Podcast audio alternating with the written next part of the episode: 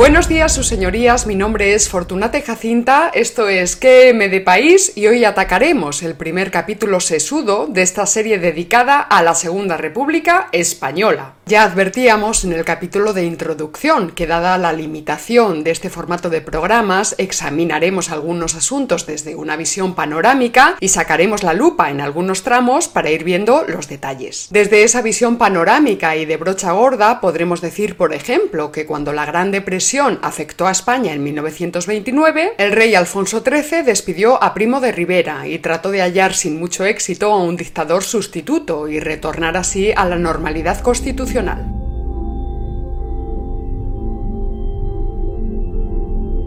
De ahí salió la llamada dicta blanda del general Damaso Berenguer, gobierno formado en enero de 1930 y que duró un año. así como el gobierno del almirante Juan Bautista Aznar, que fue presidente del Consejo de Ministros de la Monarquía del 18 de febrero al 14 de abril de 1931, día en que se proclamó la Segunda República.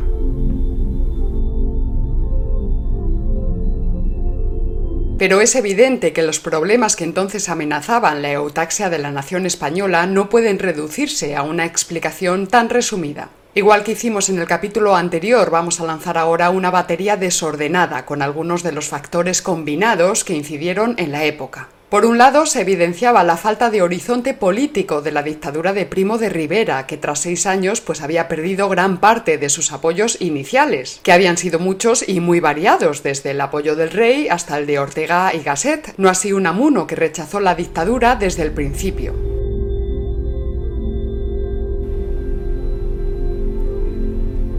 Pero también hay que tener en cuenta que la economía española se vio entonces gravemente afectada por la ofensiva de las multinacionales del petróleo, en represalia por la creación del monopolio CAMSA. Tenemos la devaluación de la peseta, en efecto, pero también la traición a la corona por parte de un buen puñado de intelectuales, aquellos nuevos impostores que inicialmente habían apoyado la dictadura con entusiasmo. Nos referimos a personajes como Pérez de Ayala, Gregorio Marañón o el propio Ortega y Gasset, quien apoyó al principio tanto la vieja política de Primo de Rivera como al gobierno del general Berenguer, para sumarse después a la ofensiva antimonárquica, con su famoso artículo del 15 de noviembre de 1930, y el de Lenda es monarquía.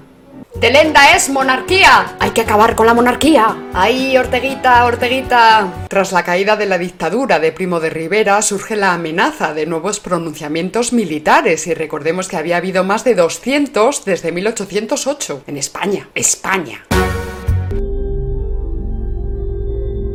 Pero no podemos obviar la diabetes crónica del general Primo de Rivera, dolencia que de hecho le llevaría a la tumba en marzo de 1930, un año después. O el delicadísimo estado de ánimo que por entonces afectaba a Alfonso XIII. Está el recuerdo todavía reciente del fracaso de la Primera República, caos, violencia y guerra civil.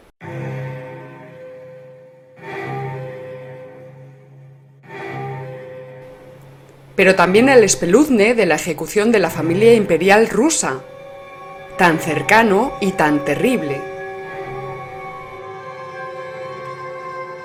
Por un lado, queda claro que el final de Alfonso XIII se inscribe dentro de un movimiento global que discurre en ese sentido. La desmitificación de las monarquías tradicionales derivada de la ideología de los vencedores de la Primera Guerra Mundial.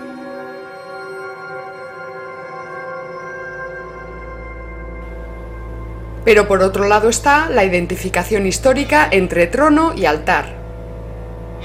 La fuerte tradición anticlerical en España. La implantación del krausismo anticatólico en las élites intelectuales.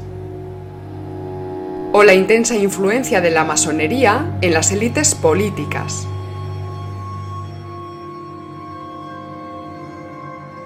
Y esto de la influencia de la masonería en tiempos de la Segunda República, créanme ustedes, no es moco de pavo ni cosa de conspiranoicos, como trataremos de mostrar a lo largo de esta serie de capítulos. Pero sigamos, un factor importantísimo en el final de Alfonso XIII es la deserción de los monárquicos más respetables. Ya comentamos en el capítulo anterior que entre 1927 y 1931 muchos liberales que antes abogaban por la restauración de la monarquía constitucional se hicieron republicanos tras la caída de la dictadura, y que el advenimiento de la Segunda República tuvo más que ver con el abandonismo de los monárquicos que con la fuerza del movimiento republicano. Y por supuesto, tuvo más que ver con la obra de ciertos políticos e intelectuales de la época que con una presunta voluntad general del pueblo español, que si bien no adoraba al rey, sí lo respetaba. Aunque bueno, también tenemos que tener en cuenta que esto de pueblo, dicho así, pues no, no existe, porque lo que existe y lo que actúa son distintas partes, enfrentadas entre sí. Esto del abandonismo de los monárquicos también había sucedido en la Primera República, que fue proclamada por una mayoría absoluta de políticos monárquicos. Y estos son algunos de los políticos monárquicos protagonistas del momento. Niceto Alcalá Zamora, exministro de guerra con Alfonso XIII. Manuel Azaña. Miguel Maura. Los ministros monárquicos José Sánchez Guerra, Ángel Osorio y Gallardo y Santiago Alba. Por no hablar de algunos dirigentes afines a la monarquía constitucional, pero ya muy desmoralizados, como el conde de Romanones o el marqués de Alucemas. También hay que mencionar a esa parte de los oficiales militares de la España de los años 20 y 30 que se estaba inclinando hacia posiciones revolucionarias, o la secreta reacción del Vaticano en favor de la República. Los liberales como Ortega y Gasset, Marañón y otros desahuciaron al rey por haberse entregado a la dictadura y por haber violado la constitución vigente, eliminándolos de la política durante seis años. En otros casos se trataba de resentimientos personales de monárquicos que sin atacar a la monarquía, a la corona como institución, dirigían sus invectivas contra la persona del rey, desacreditándole públicamente y exigiendo su abdicación. Cabría preguntarse entonces si estas posiciones se oponían a Alfonso XIII de forma particular, a la dinastía de los Borbones en general, o si se oponían más bien a la corona, es decir, si buscaban derrotar de una vez por todas a la monarquía como institución histórica. Pero en fin, lo cierto es que el 17 de agosto de 1930, un puñado de políticos que se encontraban veraneando en San Sebastián firmaron un pacto a favor de la República, comprometiéndose a hacerla efectiva por la fuerza si fuera necesario. Hay que advertir antes de nada que muchos de los grupos republicanos representados en este pacto de San Sebastián tenían escasa o una mínima representación política en la España de la época, salvo el partido de Lerroux y que muchos otros firmaron a título personal. Empezamos. Obviando el 14 de abril de 1931, podríamos situar la génesis de la Segunda República en el pacto que se llevó a cabo en la ciudad guipuzcoana de San Sebastián, el 17 de agosto de 1930, o sea, del año anterior.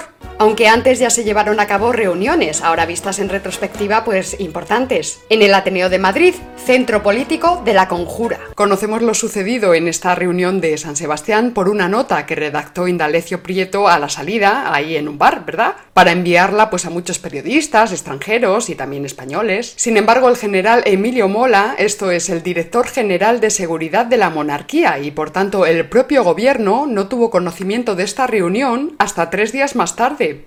La reunión de los republicanos en San Sebastián tuvo lugar en un casino republicano y hay que señalar que en este pacto solo se alcanzó un acuerdo verbal, verbal, verbal. Un pacto de caballeros, en palabras de Miguel Maura. Y no llegó a firmarse ningún compromiso. Dicho pacto fue ideado por el propio Miguel Maura y por Ángel Rizo, un masón de la logia Aurora de Cartagena, que fundó la logia Vicus 8 en Vigo, y más tarde otras logias en Pontevedra, Marín y Ferrol. Asimismo, Rizo era gran maestre del Gran Oriente español.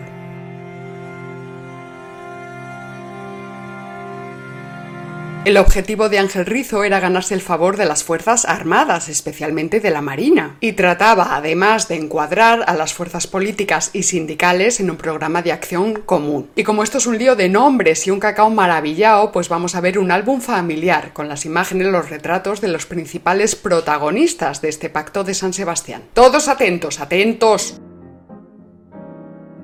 Tenemos tutorizando a toda esta muchachada pues a Niceto Alcalá Zamora, que había sido ministro de guerra con Alfonso XIII. A Miguel Maura, monárquico colaborador de Primo de Rivera e hijo del expresidente del gobierno Antonio Maura. Ángel Rizo, al que acabamos de referirnos, el masón gran maestre del Gran Oriente español. A Manuel Azaña, candidato no republicano en dos elecciones monárquicas. En esta reunión de San Sebastián, tanto el republicano histórico Alejandro Lerroux como Manuel Azaña acudieron en representación de la Alianza Republicana y no en representación de sus respectivos partidos. Por otro lado estaban Marcelino Domingo, Ángel Galarza y Álvaro de Albornoz, que se presentaron por el Partido Radical Socialista. Manuel Carrasco Formiguera acudió por Acción Catalana. Matías Mayol por Acción Republicana de Cataluña. Jaume Aiguader por Estat Català. Santiago Casares Quiroga por la Federación Republicana Gallega. A título personal asistieron Indalecio Prieto y Fernando de los Ríos, ambos del PSOE y también Felipe Sánchez Román y Eduardo Ortega y Gasset, el hermano del filósofo. Ningún miembro del por entonces minúsculo Partido Comunista de España asistió a la reunión. Este partido no tenía por entonces ni la más mínima relevancia política. Simplemente era testimonial, cosa que cambiaría con la República y más aún con la guerra. Tampoco asistieron a la reunión de San Sebastián ni anarquistas ni nacionalistas vascos, ni falta que hacían. ¡Hala, venga, tira para tu pueblo! ¿Eh? Hasta luego, encantada. Adiós, adiós, adiós.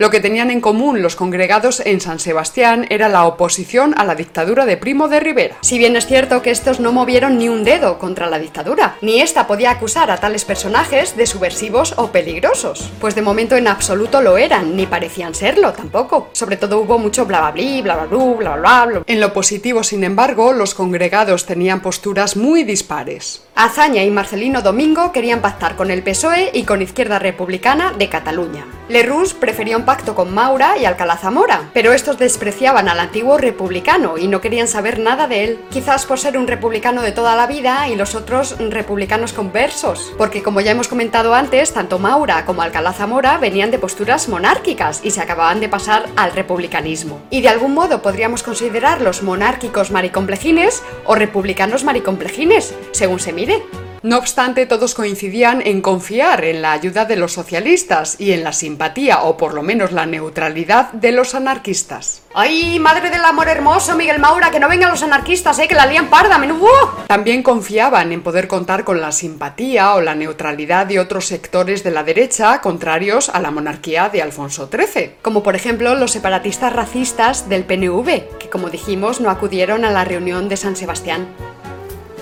En definitiva, los republicanos eran muy conscientes de que no podían organizar el movimiento revolucionario y echarse al monte ellos solos y que necesitaban a los socialistas y a los anarquistas. Así que decidieron contactar con los líderes de ambos grupos obreristas, aunque recordemos que ya contaban con la ayuda y el apoyo del socialista Indalecio Prieto, que había acudido a la reunión de San Sebastián a título personal. Además recordemos que el PSOE era el partido mejor organizado por el lugar de privilegio que ocupó durante la dictadura de Primo de Rivera, y contaba con 16.000 militantes y 250.000 afiliados a la UGT, su sindicato. No se sabe cuántos afiliados tenía por entonces la CNT. Lo que sí se sabe es que el sindicato anarquista se estaba reestructurando después de haber sido duramente golpeado por la dictadura.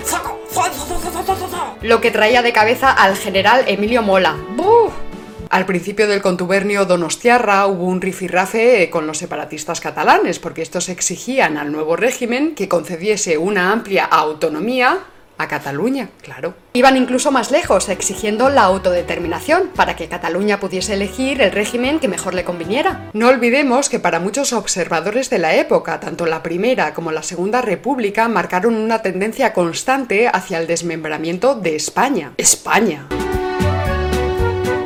y que de hecho el Estado catalán se proclamó en 1873, en 1931 y en 1934. Como pueden comprobar sus señorías, estos señores, al igual que sus herederos de nuestro triste presente, se creen que Cataluña son ellos y que es de ellos, como si Cataluña no fuese España o no fuese de todos los españoles, incluidos los españoles catalanes no separatistas y los españoles catalanes separatistas. El galleguista Casares Quiroga pidió lo mismo, por supuesto, para Galicia y para el País Vasco, pero Indalecio Prieto y el republicano federalista Fernando Saseaín se opusieron tajantemente, porque las vascongadas, atención, podían caer bajo la influencia de un partido reaccionario, supercatólico, clerical y racista, como era el PNV. Hoy en día el PNV sigue siendo reaccionario y me apilas incluso burgués, pero camuflando el mito de la raza por el mito de la cultura. Sí, ya explicaremos esto del mito de la cultura, ya, ya, ya lo explicaremos.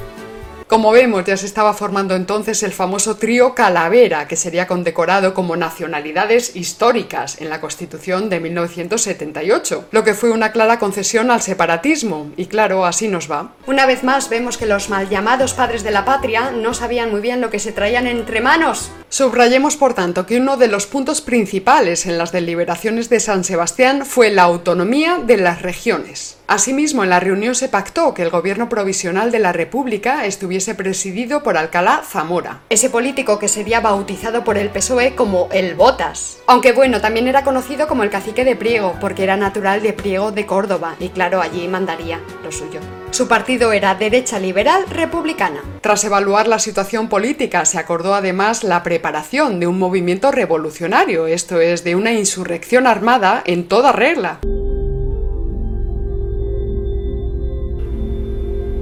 A decir verdad, ninguno de los conspiradores se tomaba en serio la resolución de su conspiración a través de las armas, pero contemplaban como fundamental el desgaste y la señal de alarma para los gobernantes de la monarquía.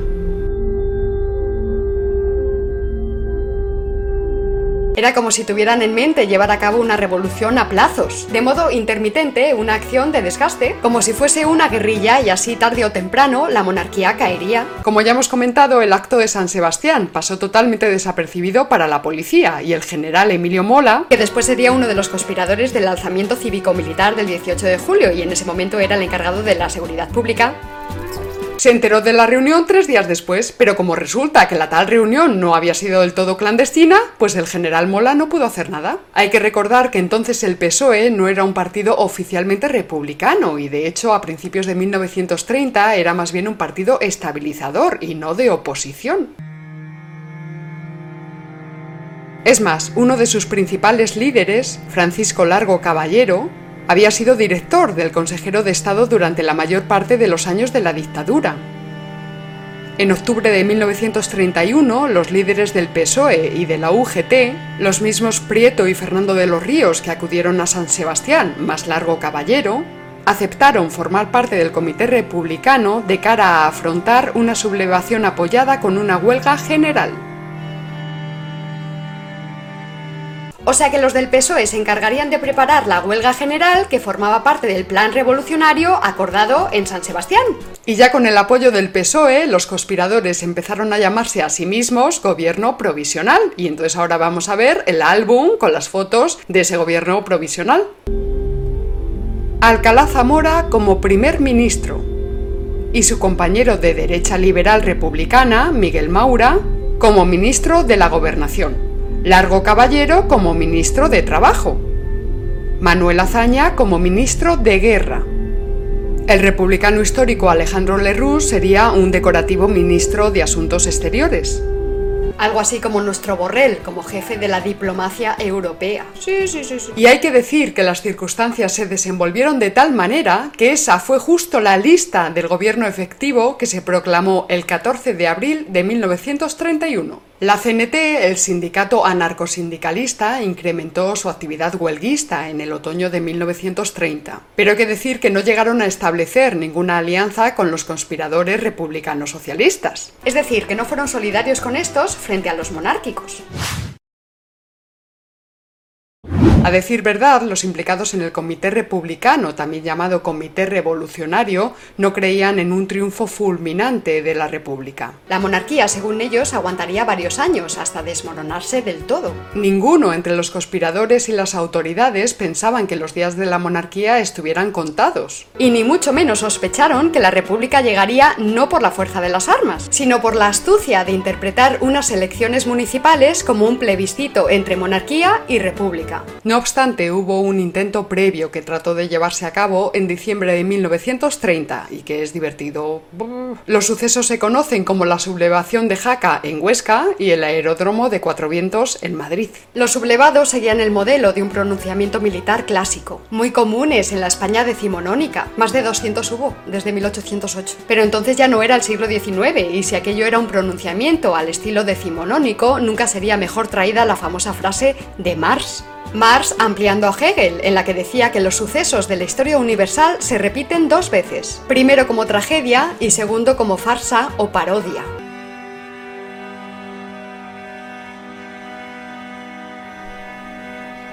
Paralelo al Comité Republicano y su gobierno provisional, varios jefes y oficiales republicanos organizaron un comité militar que lideraba el veterano general de brigada Gonzalo Queipo de Llano, quien preparaba por su cuenta una insurrección militar para mediados de diciembre.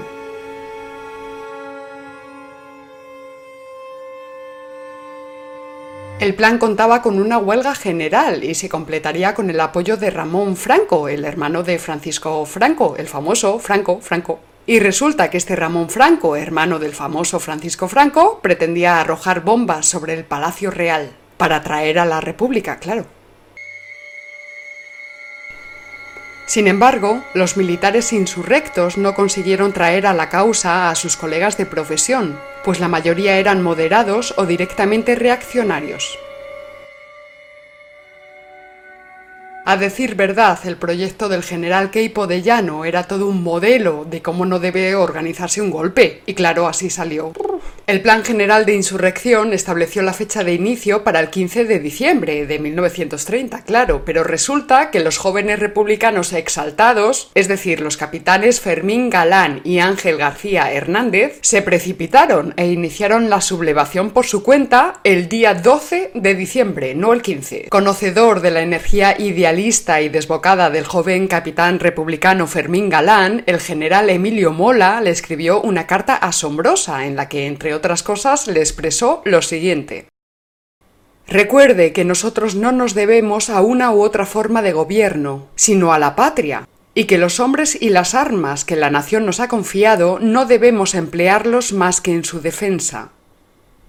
Pero Fermín Galán, que ya estaba harto de dilaciones, prescindió de los consejos del general Mola. El Comité Revolucionario envió a Jaca a unos emisarios encabezados por el galleguista Casares Quiroga, a fin de que informase a los capitanes Galán y Hernández de que la fecha para la sublevación se había pospuesto al 15 de diciembre. Pero Casares, que enfermó la noche del 11 al llegar a Jaca, se fue a la cama sin dar el aviso. Y no sería la última vez que haría algo así, pues en la víspera del 18 de julio dijo que si los militares se levantaban, él se acostaba. ¡Ea! ¡Con un par! Al amanecer del día 12, los desinformados Galán y García Hernández tomaron con sus hombres la guarnición de Jaca e implantaron la ley marcial al grito de ¡Viva la República! mientras los emisarios de la República dormían plácidamente. Fermín Galán, como delegado del Comité Revolucionario Nacional, hacía saber a toda la ciudad de Jaca y alrededores lo que sigue. Todo aquel que se oponga de palabra o por escrito que conspire o haga armas contra la República naciente, será fusilado sin formación de causa. El joven capitán nombró a un alcalde revolucionario y mandó colgar del balcón municipal la bandera tricolor, bandera por cierto que nunca fue usada en la Primera República. Casares Quiroga no secundó el pronunciamiento y declaró Esta gente ha hundido la República por unos años. Yo me marcho o me entrego. Y efectivamente escapó Pirineo arriba, como hicieron otros de los emisarios de Madrid. Los sublevados que seguían dando su apoyo a Fermín Galán tomaron inmediatamente rumbo a Huesca, capital de la provincia, pero en el camino fueron frenados incontestablemente por las tropas leales a la monarquía. Una vez derrotados, tanto Galán como García Hernández fueron sometidos a consejo de guerra y enseguida serían pasados por las armas. Lo cierto es que Galán pudo haber escapado, pero no lo hizo y se comportó como un valiente, tal y como corroboran sus últimas palabras. Sé que a mi delito le corresponde la última pena. Pueden ustedes con toda tranquilidad firmar la sentencia, pues yo en su sitio no dudaría en firmarla. Soy hombre que ha jugado y ha perdido, y como no tiene otra cosa para satisfacer su deuda, se dispone a pagarla con la vida. Pues sí, señor, muy valiente.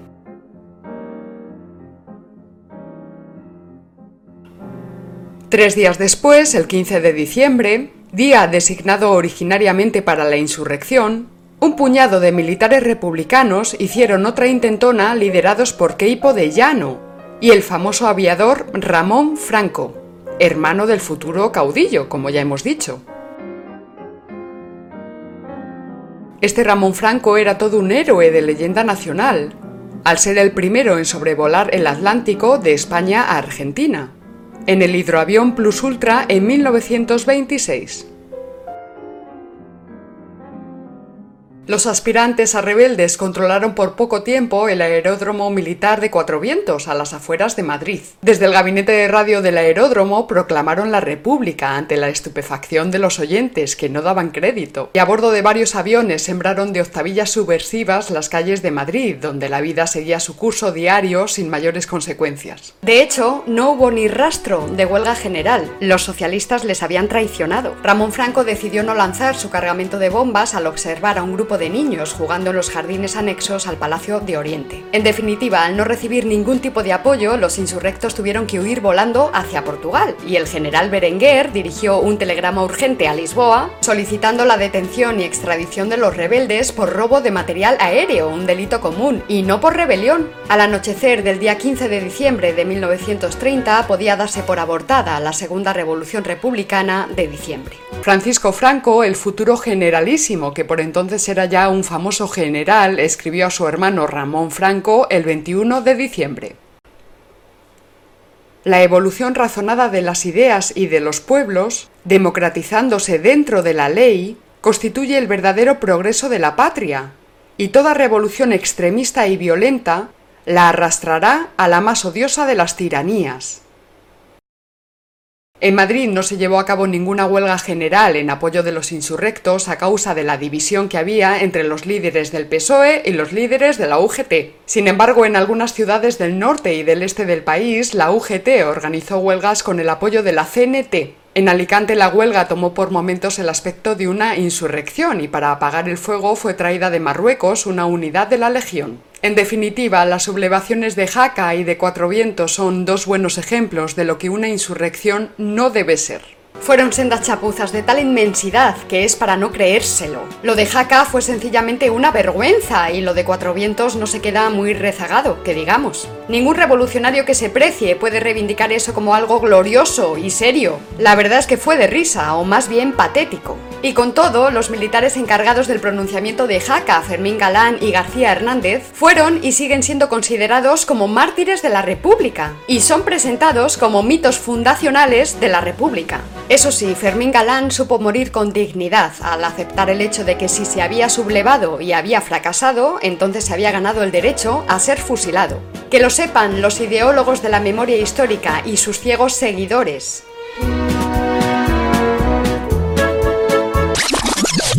En fin, y hasta aquí este primer capítulo sesudo sobre la Segunda República Española. Después de este breve parón para asistir a los cursos de verano de la Escuela de Filosofía de Oviedo en Santo Domingo de la Calzada, regresamos con las pilas cargadas y esperamos poder recuperar el ritmo muy pronto. Agradecemos su paciencia y el apoyo de todos nuestros mecenas. No olviden darle a la campanita y recuerden que en la caja de descripción de YouTube están los enlaces de interés. Se despide de todos ustedes, Fortunata y Jacinta, y recuerda, si no conoces al enemigo ni a ti mismo, perderás cada batalla. ¡Hasta luego!